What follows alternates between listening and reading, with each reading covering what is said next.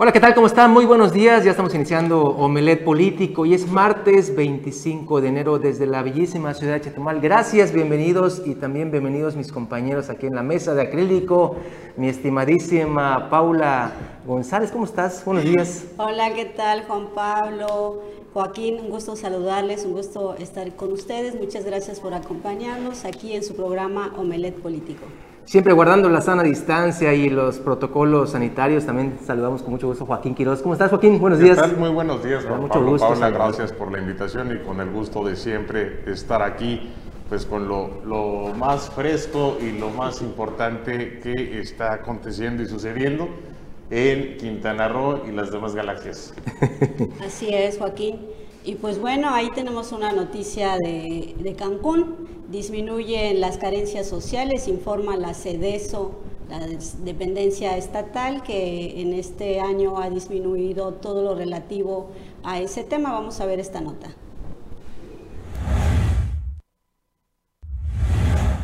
La Secretaría de Desarrollo Social dio a conocer los resultados de las estrategias que llevó a cabo durante el 2021, con la finalidad de combatir la pobreza, marginación y vulnerabilidad para garantizar la igualdad de oportunidades para los quintanarroenses. Por ello, durante el año pasado, Quintana Roo se ubicó entre los primeros estados del país en abatir la carencia de calidad y espacios de la vivienda. Así lo informó Rocío Moreno Mendoza, titular de la dependencia. Hay carencias que están directamente dirigidas y relacionadas, la correlación con el ingreso es altísima.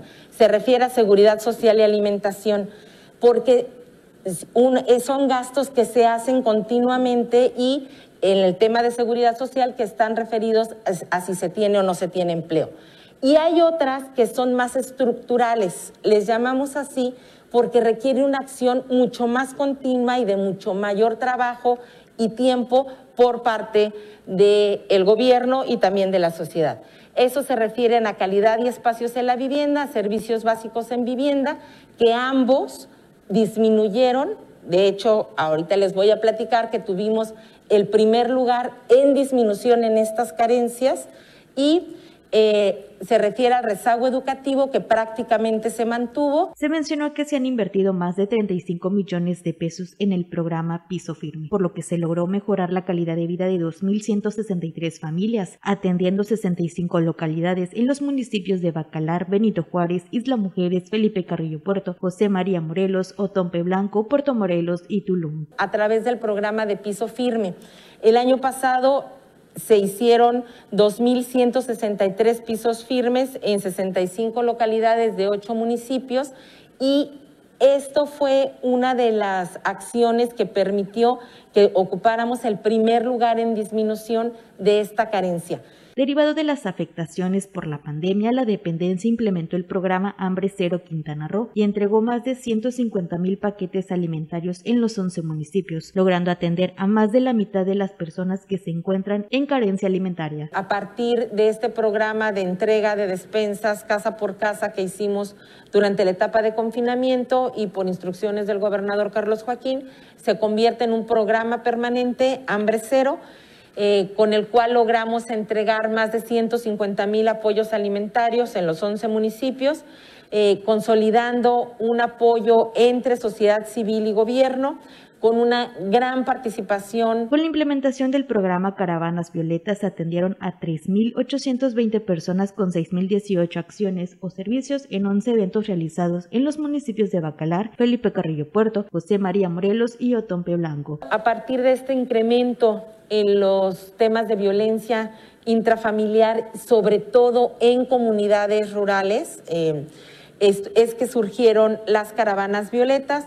Eh, logramos hacer 11 eventos en cuatro municipios. Atendimos a 3.820 personas con 6.018 acciones entregadas. Con imágenes de Santiago Ramírez, informó para Notivisión Celia Fernández. Y bueno, inicia este año con estímulos fiscales la Secretaría de Finanzas y Planeación. Es por ello que están realizando algunos descuentos por principio de año para que eh, pues se logre una recaudación en la Plan. Johanet Torres Muñoz, titular de la Secretaría de Finanzas y Planeación de Quintana Roo, informó que hay 20 estímulos fiscales implementados a partir del primer día del año. Año e invitó a los contribuyentes a acercarse a las oficinas recaudadoras para averiguar cómo se puede acceder a estos beneficios. Del total de esos estímulos mencionó que 10 corresponden a la Secretaría de Gobierno, 6 a la de Finanzas, una a la SEDATU, otra más a la de Medio Ambiente y dos en relación a seguridad pública. La funcionaria dijo, por ejemplo, que al adquirir una hipoteca por un monto de hasta 650 mil pesos se puede obtener un descuento del 75% en actos registrados de traslado de dominio. También cuando se recurre a la cancelación de estos créditos, ya sea por Infonavit o Fobiste, hay un 50% de descuento, en caso de viviendas por el mencionado monto. La funcionaria aclaró que es necesario cumplir ciertos requisitos para acceder a estos descuentos. Para ello, invitó a acudir a las diferentes direcciones de recaudación para enterarse cómo aplican estos estímulos. Johanet Torres abundó que hay estímulos del 100% para inscripción de inmuebles derivados de juicios laborales y familiares y echaron a andar un programa de regularización y titulación con cargo al Registro Agrario Nacional con un 50% de descuento en títulos expedidos por ese organismo a posicionarios y vecindarios. Para Notivisión, Israel Espinosa. Bueno, y, y bajo este contexto también el municipio de Benito Juárez pues informa e invita a la ciudadanía a refrendar las licencias de funcionamiento para el 2022.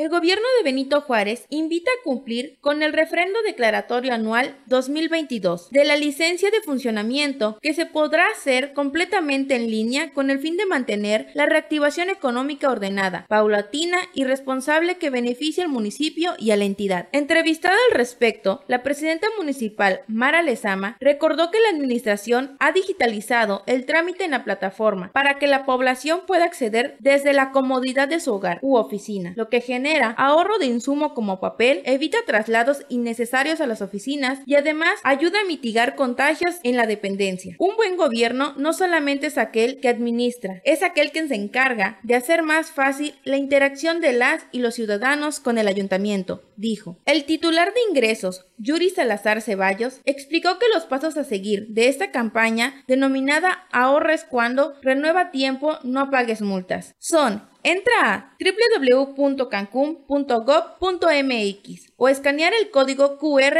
en los carteles afuera de las oficinas del Palacio Municipal. Hacer clic en solicitar el trámite digitalizar el número de licencia de funcionamiento o renovar y validar los datos. El funcionario subrayó que para auxiliar a los ciudadanos se mantiene abiertas las líneas para comunicarse a las oficinas que son 9981-2800, extensión 6713, 6715 y 6719, además de las que se cuenta con módulos de atención e información en el Palacio Municipal, Plaza Mis Héroes, oficinas de la Canaco, así como la ventanilla única de trámites y servicios, lo que permite aclarar dudas sobre los pasos a seguir. Con imágenes de Manuel Sevilla para Notivisión, Erika Pérez.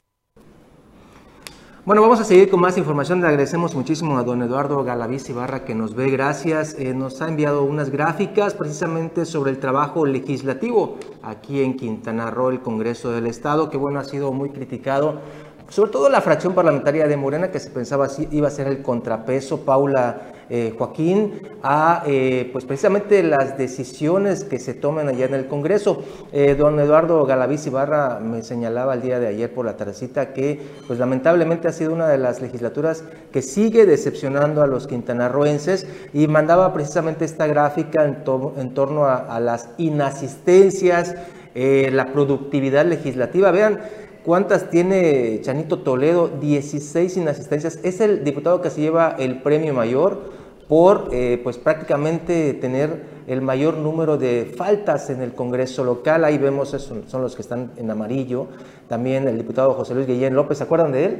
El que llegó así medio, medio happy al Congreso local. El que no llevaba cubrebocas. El que no llevaba cubrebocas, efectivamente. Y otra es igual María Fernanda Trejo Quijano, aquella que igual es muy criticada hace algunos meses por llegar con su pareja, eh, eh, eh, el que era el síndico en el Ayuntamiento de Solidaridad, prácticamente descuidando su labor legislativa. Y evidentemente otro es Gustavo Miranda García, el tema de las inasistencias eh, en el Congreso local. También eh, señala que pues este contrapeso que iba a haber supuestamente por parte de los diputados de las fracciones de la fracción parlamentaria de Morena no lo hubo, no lo ha habido y pues hoy lo vemos en las iniciativas que manda el ejecutivo, prácticamente todas pasan como eh, cuchillito en mantequilla. Sí, no hubo realmente la oposición que se esperaba por parte de, los diputados y las diputadas de Morena, ¿no? Entonces eso pues queda mucho a deber a la ciudadanía, realmente cuando esperabas que fueran ese contrapeso real para,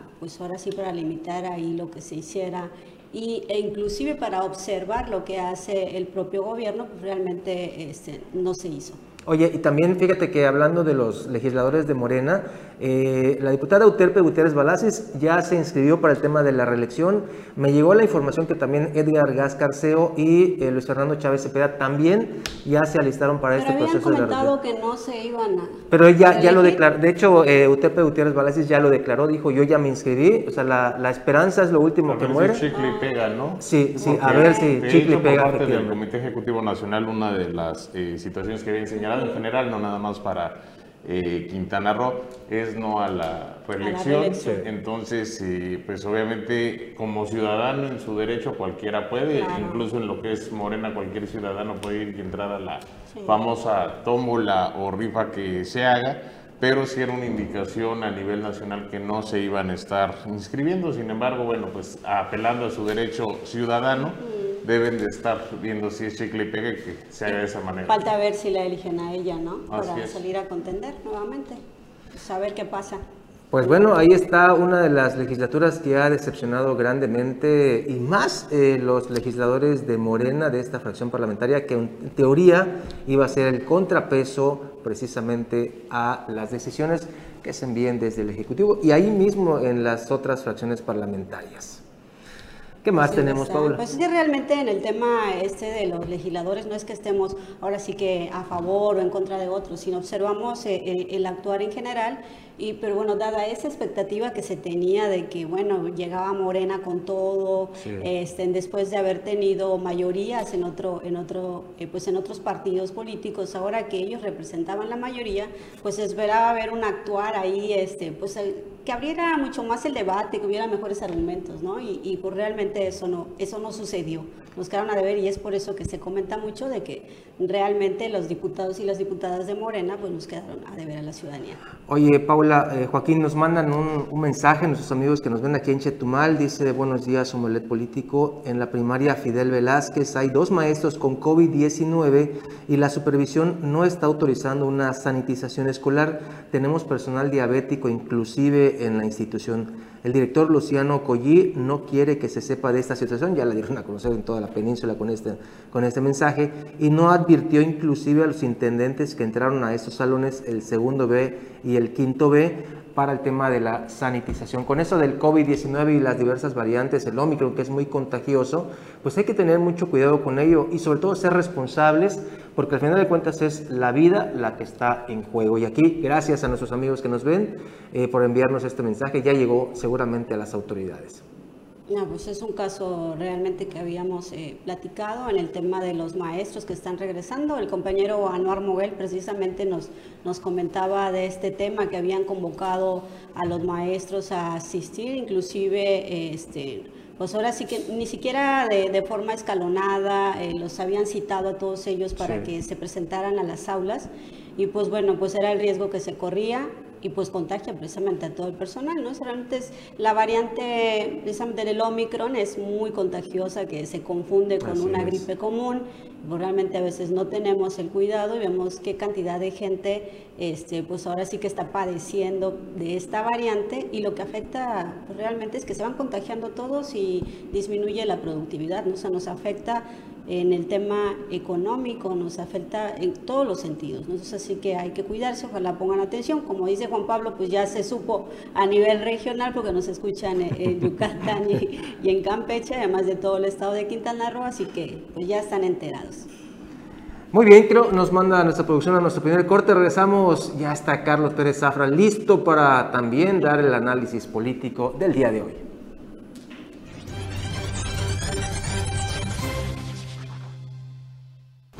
Hola, pues ya nos acompaña nuestro compañero y amigo Carlos Pérez Zafra. Carlos, bienvenido. Gracias, qué gusto saludarlos. saludo, don Joaquín Quiroz. Muchas gracias por aceptar la invitación de estar aquí con nosotros. Un gusto compartir contigo la, la mesa de análisis y, de destrucción. Y, en, ahora sí que en el tema político, ¿cuál es la opinión que trae usted desde la zona norte? Pues que sigue todavía muy eh, inseguro, inconcluso todo, ¿no? Y a mí me llamó mucho la atención la semana pasada cuando, eh, pues primero, la primera sorpresa que Laura Fernández, eh, pues resulta ser que es más popular que un personaje como Palazuelos y más conocida. Desde ahí como que ya nos hizo mucho ruido esta situación y pues es así algo que muy increíble que una persona que tiene una trayectoria política, eh, pero también tiene artísimos negativos, pues resulta ser que es eh, la esperanza casi casi de Quintana Roo. Eso me llamó muchísimo la atención primero. Y segundo, eh, pues obviamente como una ficha de, votos y de popularidad de Roberto Palazuelos, eso es una situación que quien no lo vea o quien lo niegue, pues creo que está en otra dimensión, está analizando otro estado, otra circunstancia. Y me llama la atención que el día viernes que eh, se registra Palazuelos, pues muchas voces agoreras empiezan a hacer un eh, acto de gran felicidad y de muchísima emoción de, ah, qué bueno, no va Maribel, no va Maribel, pero va Palazuelos, ¿no? Cuando creo que eh, la circunstancia debía de ser con todas las reservas, ya que de Palazuelos se podrá decir lo que quieran, pero en, cuanto a la popularidad y en cuanto a la eh, pues aceptación que tiene con gente de todos los estratos y de todos los eh, niveles y públicos, pues no es una cosa menor. Entonces sí se me hace realmente una eh, situación el que esté Palazuelos ahí como algo muy incómodo o un enemigo a vencer no tan fácil, porque Palazuelos va a traer un discurso en contra del gobierno federal y de la 4T no va a tener empacho alguno en irse contra el gobierno del Estado y no va a tener tampoco empacho alguno en descalificar a sus contendientes. Una situación que ninguna de las otras candidatas va a poder realizar, porque bueno, no nos podemos imaginar a una candidata de Morena hablando mal de la 4T, o no nos podemos imaginar a una Laura Fernández hablando mal de una 4T en la que apenas hace un mes estaba, ni hablando mal de un gobierno estatal en el cual pues actualmente está el PAN PRD en el poder, entonces pues su limitación y su campo de actuación es muy limitado. Situación distinta con Palazuelos que él va a poder hablar de lo que se le dé su gana. Sí, ese, bueno, realmente sería Palazuelos el que menos compromisos ahí, precisamente porque carece de una trayectoria política, pues tendría, ¿no? Entonces eh, se ve en su popularidad, sí, este, pues no hay que descartar, como tú dices, el que no ve esa popularidad que tiene y, lo que puede ir este, creciendo, porque yo creo que es el, el, candidato que va a crecer mucho más en estas campañas, precisamente por, por ser nuevo, ¿no? Entonces... Sin embargo, ayer nuestros amigos de La Opinión, de Hugo Martocha, dicen, Carlos Joaquín es mi amigo, soy cercano a él, dice Palazuelos. Sí, ya Entonces, con eso, ¿no? con eso te quiero decir que no se va a pelear con el gobierno. Ya no es muy cercano al gobernador. Habrá que verlo que no es un pecado, en acción, ¿no? Que no es un pecado, que lo único que le critica, y reitero, es una, la opinión de Hugo Martocha, es su, el problema, lo de seguridad, pero que le reconoce su gran promoción turística que le ha dado al Estado. Y se le olvida todas las invasiones que no son culpa del gobierno, que hay en Tulum, donde él ha participado y muchísimas cosas más. Entonces, el problema es quién rodea a los candidatos. Lo repetimos, ¿no? Hablamos de las burbujas que se dan hoy en todas las candidaturas. Una más que la que inició primero fue Mara Lezama, con, con, varios que se venden. Hay más vendedores de sueños, de espejitos, como asesores políticos, como expertos en marketing y todo, que candidatos. Entonces, muchas veces te vas con la finta o te mandan recomendados de México, y también sucede con, con Laura Fernández, y también sucede, va a suceder con Leslie Hendrix, que la venden hoy en día como la representante de los chetumaleños. Si la Señora Leslie, con todo el respeto, pues ella vive en Cancún. Claro. Bueno, Entonces, creo que- pero sí limitas, a, sí limitas a Palazuelos, porque no se puede convertir como candidato en enemigo del actual gobierno cuando hay intereses. Y además también, eh, bueno, hay ahí, como dicen las redes sociales, este, pues te mantienen todo lo que dijiste anteriormente, lo, lo sacan a relucir y hay videos en los cuales Roberto Palazuelos pues también da mensaje pues de Roberto Borges, ¿no? Que también es su amigo, que Roberto va a cumplir y demás. Entonces, es un personaje que ha estado pues cerca precisamente de, de los gobernadores, como empresario hotelero que es y también porque quería pues eh, entrar ahí a lo que buscaba era la presidencia municipal de, de Tulum originalmente, ¿no? Bueno. Entonces no se la dieron y bueno, ahora ya lanza ya. Pero no se la dieron y la cabo le dieron impunidad en todo lo que hizo. Sí, claro. ah, Y pues, como buen licenciado se defendió con todo y ganó. A mí lo que me llama mucho la atención es cómo el partido precisamente que, que lo, que lo está promoviendo, Movimiento Ciudadano, cambia completamente la estructura y la definición de candidatos o candidatas que, que tienen en cada uno de los lugares que pues donde han ganado, ¿no? O sea, realmente el Movimiento Ciudadano, el señor Dante Delgado manifiesta de personajes que, que están preparados, ¿no? Que ves a un Luis Donaldo Colosio que habla muy bien de él, que lo está preparando, que son gente capacitada, con presidencial. trayecta- con no presidencial, ¿Qué marca claro. trae? Precandidato presidencial. ¿Qué marca Ahorita trae no para el Donaldo? 2024, porque lo está proyectando para después. El que, se está proyectando es el mismo. Es Dante Delgado, es el que se está proyectando para la presidencial en el 2024. Pero Movimiento Ciudadano ha traído una serie de, personajes y este, mujeres y hombres altamente calificados y competitivos en el ámbito intelectual, gente preparada y con trayectoria política. O sea, también vemos a Iván Ortega que pues sí, se tiene, pues ya fue gobernadora, ya fue diputada federal, este, tiene una trayectoria impresionante y lo que rompe completamente este esquema y, y sienta a Movimiento Ciudadano dentro de los partidos de que no importa la persona, sino ganar votos, eh, es con Roberto Palazuelos. O sea, lo deja al igual que los otros partidos y vemos que todos los partidos en sí son iguales. Sí, y el apellido no cambia las cosas. Eh, No, o sea, el nombre del partido. Aunque Morena, tener el apellido Morena, eso sí influye hoy en día porque ya tiene pues cierto camino ya adelantado, Ya hay una avanzada, ¿no? ¿no? Pero ahora, ¿quién gana? Quien tenga más estructura. Porque las tres coaliciones, o sea, los tres precandidatos hoy, Mara Lezama, Roberto Palazuelos, Laura Fernández, van a tener dinero, y mucho dinero para sus campañas. ¿Por qué? No porque sea de su bolsa, sino porque los grupos del poder que hoy gobiernan nuestro país, llámese empresarios de todo tipo, ¿ah? hasta ma- las mafias del poder, que incluye todo, Sí, van a ser los Ah, que les apuesten y patrocinen. Lo que la puede ser. ¿Y cómo juega la mafia del poder? Pues fácil. El que va en primer lugar le ha puesto, tengo 10 millones de pesos para jugar la campaña. El que va en primer lugar le voy a poner 5, el que va en segundo lugar le voy a poner 2, 3 Y el otro y, dos. y el otro 2. Cualquiera que gane me va a devolver 100 veces más lo que invertí. Claro. ¿En qué? En obra, en terrenos, en impunidad, en bueno, cuántos negocios hay, sobre todo los cambios de uso de suelo, la, las cuestiones de, de las patentes, la venta de alcohol, los, los hogares, los bancos, bueno, todo lo que cuesta muchísimo, ese es uno de los negocios que buscan hoy ya las grandes mafias. Imagínate que hay en construcción, hay albañiles que son extorsionados o, contratistas que hoy son extorsionados en la zona norte del estado, tanto en Playa, en Cancún, en Puerto Morelos. Entonces, eso ocasiona que, pues, que la gente, ¿cómo, cómo le llegas a hoy a una ciudadanía que desconfía de todos? Así es, y aparte eh, también eh, el asunto que llama muchísimo la atención en, este eh, periodo gubernamental, bueno, que, que se están llevando a cabo las elecciones, es la actitud de la ciudadanía. Por ejemplo, cuando veíamos que iniciaba el boom de Morena, pues sí se veía así que iba a ser aplastante esa marca por todos lados.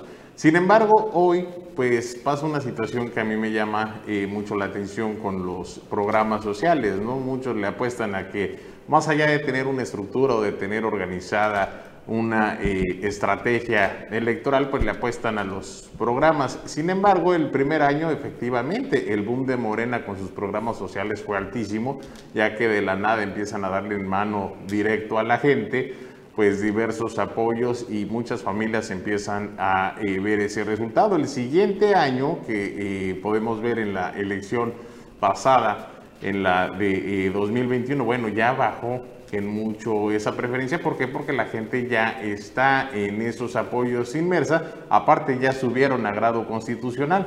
Hoy en estas elecciones del 2022 que le están apostando a que todo será a través de los apoyos, pues la gente ya está segura con su lanita que le llega de, de cada apoyo, entonces ya no va a ser tan fácil. Y es un mensaje que inclusive el propio presidente López, López Obrador manejó anteriormente como su campaña, ¿no? O sea, que dicen, los programas sociales no se los van a quitar porque ya están establecidos y ya están definidos. Entonces ahorita le aplica también aquí a Morena porque los programas sociales pues ya están en rango constitucional, como bien lo mencionas. O sea, no se los van a quitar si no tienen un voto favorecedor para, para ese partido político. O sea, no, no depende de eso que le llegue o no su apoyo que ya está establecido en la Constitución. Imagínate si vendes tu voto por mil pesos, que te lleguen seguros mensuales mil y tantos, dos mil y feria, sin hacer absolutamente nada, pues con eso garantizas que el 30% de la población ya tiene, va a votar por Morena o por López Obrador,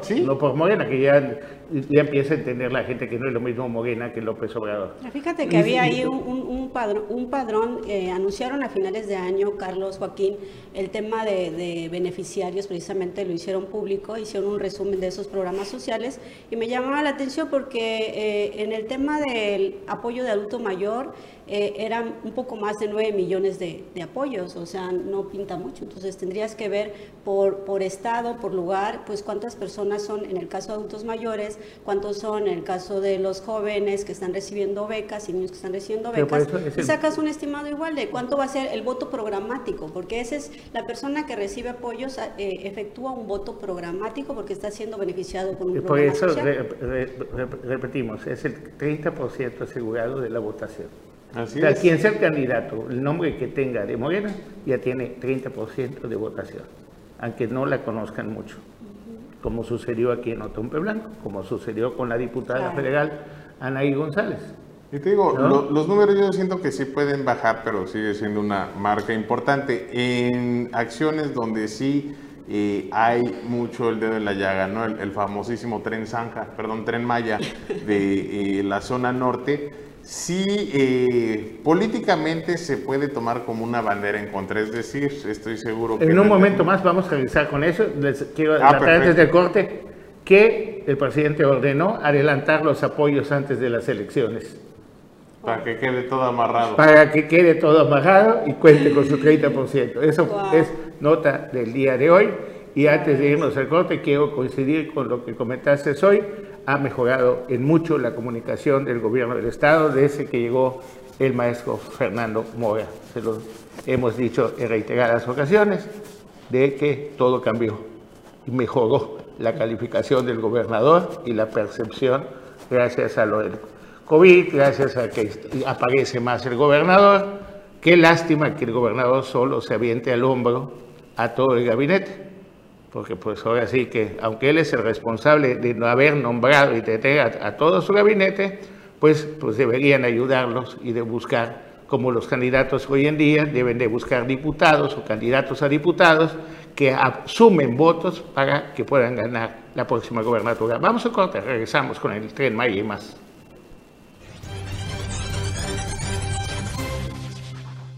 Bueno, buenas, gracias por continuar con nosotros.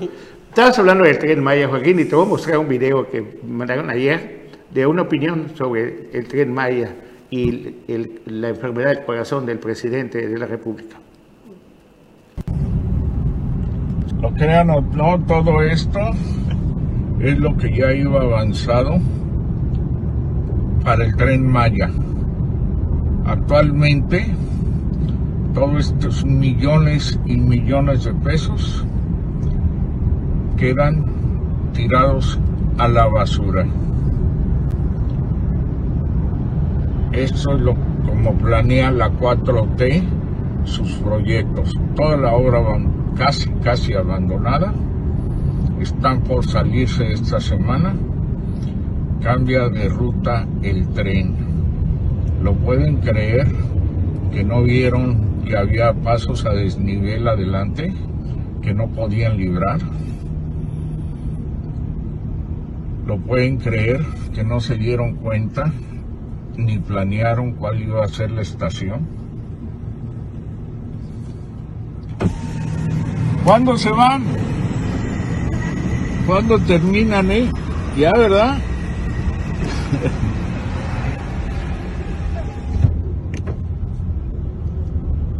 Esta semana, yo creo que es la última semana. Vean lo- la millonada de pesos tirada a la basura. No estoy inventando, es una realidad. Como pueden ver, allá adelante hay un puente. Bien, de lo que hablamos, Joaquín, y nos hablaron de que iban a trasplantar, que trasplantaron todas las matas, las 20 mil matas. Nadie envió el... el- Pero o sea, creo dice- que no nos dijeron si iba a ser en composta, ¿no? Porque hay veces que están tirados los árboles y desechos. Yo creo que los iban a trasplantar, pero ya hechos Te voy, a, te voy a mostrar unas imágenes de cómo los transportaban y este imagínate, si lo hubieran trasplantado hubieran hecho un escándalo. Mira eso, así trasplantados los árboles. En composta. Wow. Muchos de esos cortados con motosierra. Es que es un trasplante de alto calado, entonces. ¿No? El tren Zanja, o sea, realmente llama muchísimo la atención que es un proyecto que se ha querido cacarear eh, para cualquier discurso, es que el tren Maya. Y lo único que ha traído el tren Maya, en mi opinión, son dos cosas. Uno es eh, encarecer la mano de obra de eh, personas dedicadas a la construcción en Quintana Roo, porque actualmente en la zona norte es muy difícil conseguir eh, algún eh, trabajador de la construcción, algún albañil, ya que bueno, pues todos están o estaban en este asunto del tren Maya contratados. Entonces, para los pequeños constructores o los eh, particulares ha sido muy difícil el conseguir mano de obra porque están ahí todos. Realmente han sido beneficiados estos sectores. Pero por otra parte, pues, fíjate- son zanjas nada más lo que vemos, Carlos, no, Bueno, no hay más. Y ahorita esta situación. Según la columna de nuestro compañero y amigo Gerardo Reynoso, que le mandamos un saludo, son casi 500 millones de pesos y hay sido 20 funcionarios despedidos de este proyecto y la empresa tiene una filial en Tabasco. No más. Y, y son despedidos, pero pues con su lana, no son despedidos No, con la no, no. Se pierden nada, ¿no? 500 millones de pesos, se deforestan 20 mil árboles y no hay. Pero ahí el No hay delito que responsable perseguir. Era No este, pasa la nada. Fonatur, ¿no? El Rogelio sí, que, pues, pero la culpa no la tiene- Subsecretario. Sí, pero la culpa no la tiene el indio, sino quien lo hace, compadre. O contratista. Sí, ¿Ah? Lo hace compadre o contratista, ¿no? realmente de los ahorros que se hablaban, este, pues ahí ya se ve que se van perdiendo todo, ¿no? Porque este, se cacarea mucho la obra y, y hay una evidente falta de planeación, o sea, con una obra emblemática que no puede pasar. ¿Cómo puedes perder 500 millones Sí, de pesos de. Oye, lo, ¿Cómo- lo cómo- que le va a salir la campaña a algún candidato a gobernador es esas cifras, ¿no? Es un hecho Un lamentable. poquito por más va a costar esta Para, campaña. pa- pero para el- la apertura de la campaña, con 500 millones es lo que muchos están proyectando. Yo creo que llega a mil, pero en fin, vamos a ver qué pasa. Dice que hay austeridad, sin embargo, también en solidaridad suceden cosas. ¿Y qué creen? Se perdió el litigio contra la empresa Ciderol, me parece. Redes, Re- Redesol. Redesol. Sí. Vamos a verlo, por favor. Y muy, bueno,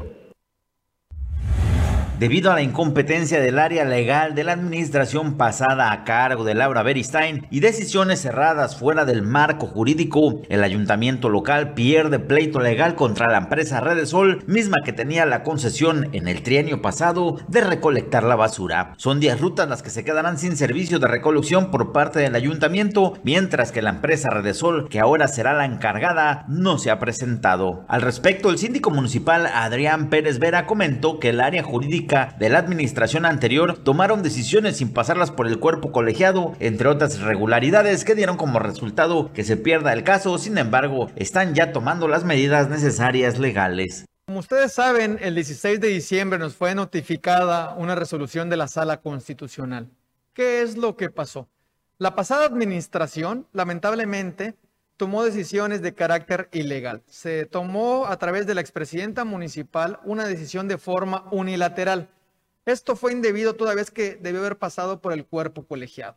Al no hacerlo así, Redesol impugnó dicha determinación y es por eso que nos notifican justamente que ganó el asunto ante la Sala Constitucional. Nos ordenan tres cuestiones. La primera es la actualización de tarifas justamente de la empresa Resol, es decir, el kilo de la basura, cuánto es lo que cuesta el día de hoy, cuánto es lo que se tiene que pagar. Punto número dos, que nosotros notifiquemos a la empresa Redesol a fin de que se reactive el servicio. Y punto número tres, que en parte o en todo se cancele en caso de que hayamos concesionado esta ruta con una nueva empresa. Por su parte, el secretario jurídico Félix Antonio López Olave aseguró que se notificó a la empresa, sin embargo, hasta el momento ningún representante de Red Sol se ha presentado a comparecer para retomar la concesión de la recolecta de desechos sólidos. En consecuencia y en atención y cumplimiento a lo mandatado por la sentencia de la Sala Constitucional, la empresa ya fue notificada el día viernes 21 de enero con el fin de que se presentara en las instalaciones de la Secretaría de Servicios Públicos Municipales el día de hoy a las 10 a las 9 de la mañana para reanudar el servicio objeto de la concesión.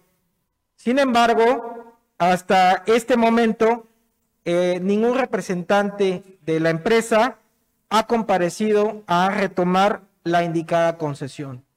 En este punto del día de hoy nos encontramos jurídicamente analizando la estrategia a seguir en breve a efecto que la ciudadanía ni el sector turístico se vean afectados por la falta del servicio concesionado en las rutas a cargo de la empresa Redesol. Con imágenes y edición de Pepe Mata para Notivisión, Edgar Olivares. Bien, y eso va para lo, siguiente.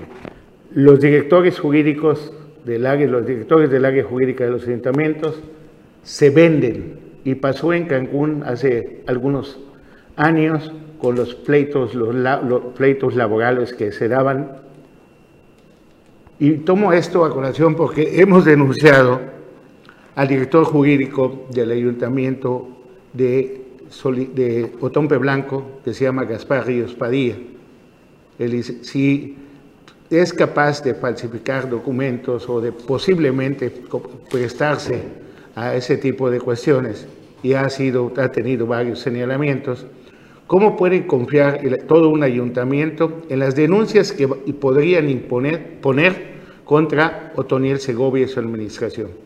¿Cómo podría confiar el ayuntamiento de Otompe Blanco en alguien de todos los laudos, con todas las demandas laborales que le vienen a la presidenta municipal por, los, por la disminución de los sueldos, disminución de las horas extras y muchas cosas más. Valdría la pena que tengan cuidado todos los presidentes y presidentas del Estado en quiénes son sus directores jurídicos.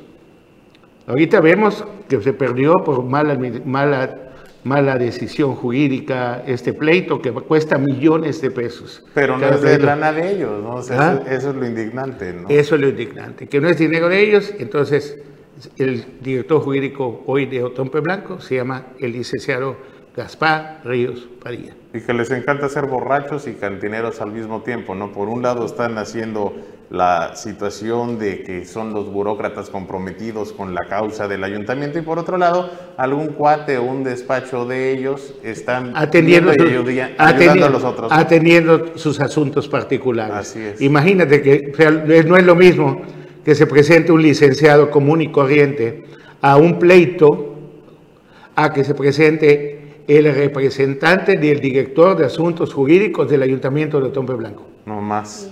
O sea, o todos coludos o todos rabones. Y, y ahí no aplica el que por ser morenos ya son diferentes. Vamos a ver, esperamos qué va a pasar porque la labor de, de Jensuri, de Maggie Hernández, del terrible y de, la, de Juanita, pues pueden ayudar o perjudicar el proyecto político que viene para el 5 de julio próximo. Así es. Vamos a un corte, regresamos.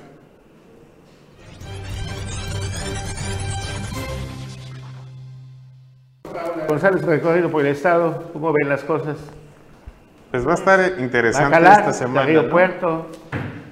Pues es que muchos así como que siguen en el rollo de que nos hace falta otro enero para poner un pretexto de, de iniciar. O sea, llama mucho la atención que entran en septiembre, ¿no? Y con esa filosofía de no, hasta enero vamos a empezar a trabajar. Sin embargo, ¿eh? de septiembre a, diciembre yo no creo que ninguna de las nuevas autoridades haya dejado de cobrar.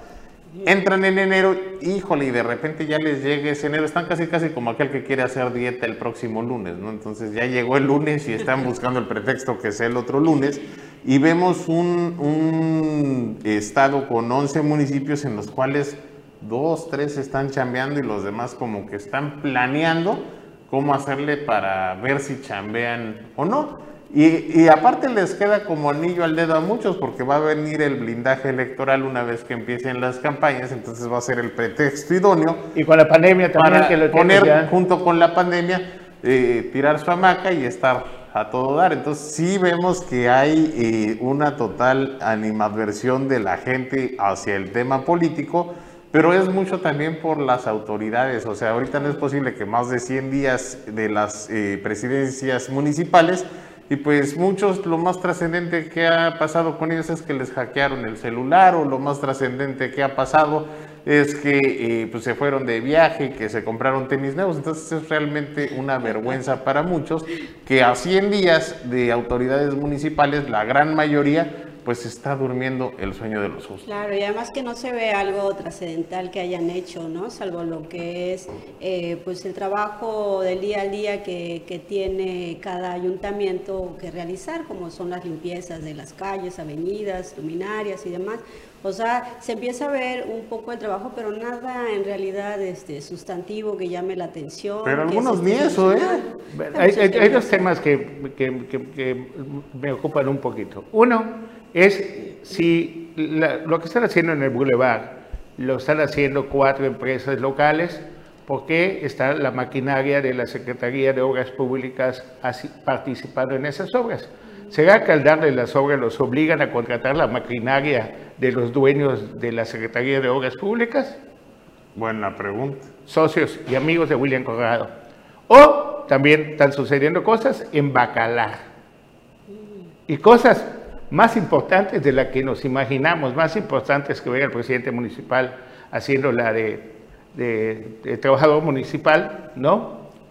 De, de, albanil, sino hay un personaje que se llama José Alberto Alonso Bando, que lo acaban de nombrar de AGE, pero de la Agencia de Estrategia de Proyectos que está metido en Bacalar hace algunos meses, tratando de ayudar el ordenamiento territorial de Bacalar en combinación con el presidente municipal y eso es, no es para nada bueno, tenga usted la seguridad que están queriéndose apoderar de parte del maravilloso destino de Bacalar, del tesoro de la zona sur hoy en día, junto con, bueno, las pilas y el objetivo es Bacalar en estos momentos. Hay que estar muy pendientes de lo que sucede en Bacalar, de los cambios de uso de suelo, de la autorización del POET y de la participación. Imagínense todo el estado de Quintana Roo y que esté metido tanto tiempo José Alberto Alonso Bando, conociendo su trayectoria, nada más porque ayudar a Bacalar. Tan bueno él, ¿no? Tan bueno él. tiempo, el tiempo. Nada pero, pero muy cuestión. poquito tiempo va a ser en unos dos, tres meses que veamos si no surge por ahí alguna inmobiliaria van, o alguna van, no, ligada a él. De, de, buena fuente, ya los terrenos empezaron a aumentar de precio otra vez. Wow. Entonces, ¿por qué? Porque hay un plan de desarrollo que es solamente para los que están pegados al poder, que se van a entregar de dónde viene el nuevo pueblo de Bacalar. Entonces, y para eso están hablando ya se empieza a hablar en un inicio de 3.000 hectáreas. Para empezar. En conjunto con el ejido Agón Merino. O sea, va a ser agencia de proyectos personales. Eso. Agencia, como ha sido. No, sí, de, claro. de, qué otra manera? ¿Tú crees que no se va a venir un metro de tierra desde que... Y muchas preguntas. ¿Qué se ha hecho con lo recuperado? ¿Qué pasó con los terrenos que devolvieron? ¿A quién le vendieron? ¿Los dos están? ¿Sigue siendo patrimonio del Estado? Ni un pedacito de tierra del Estado se ha vendido. Vamos a buscar al señor José Alberto Alonso Bando lo más pronto posible, y a lo mejor esta semana, para platicar con él y pedir, como siempre, respetuosos, una entrevista para que nos aclare algunas dudas que tenemos sobre la tan nombrada agencia de proyectos que junto con pues, el recinto fiscalizado, el canal de Zaragoza, la, la, ¿cómo se llama?, de industria de la piña, la empacadora de, de piña quiere exportar 10.000 toneladas al año y tantas cosas más que están pendientes.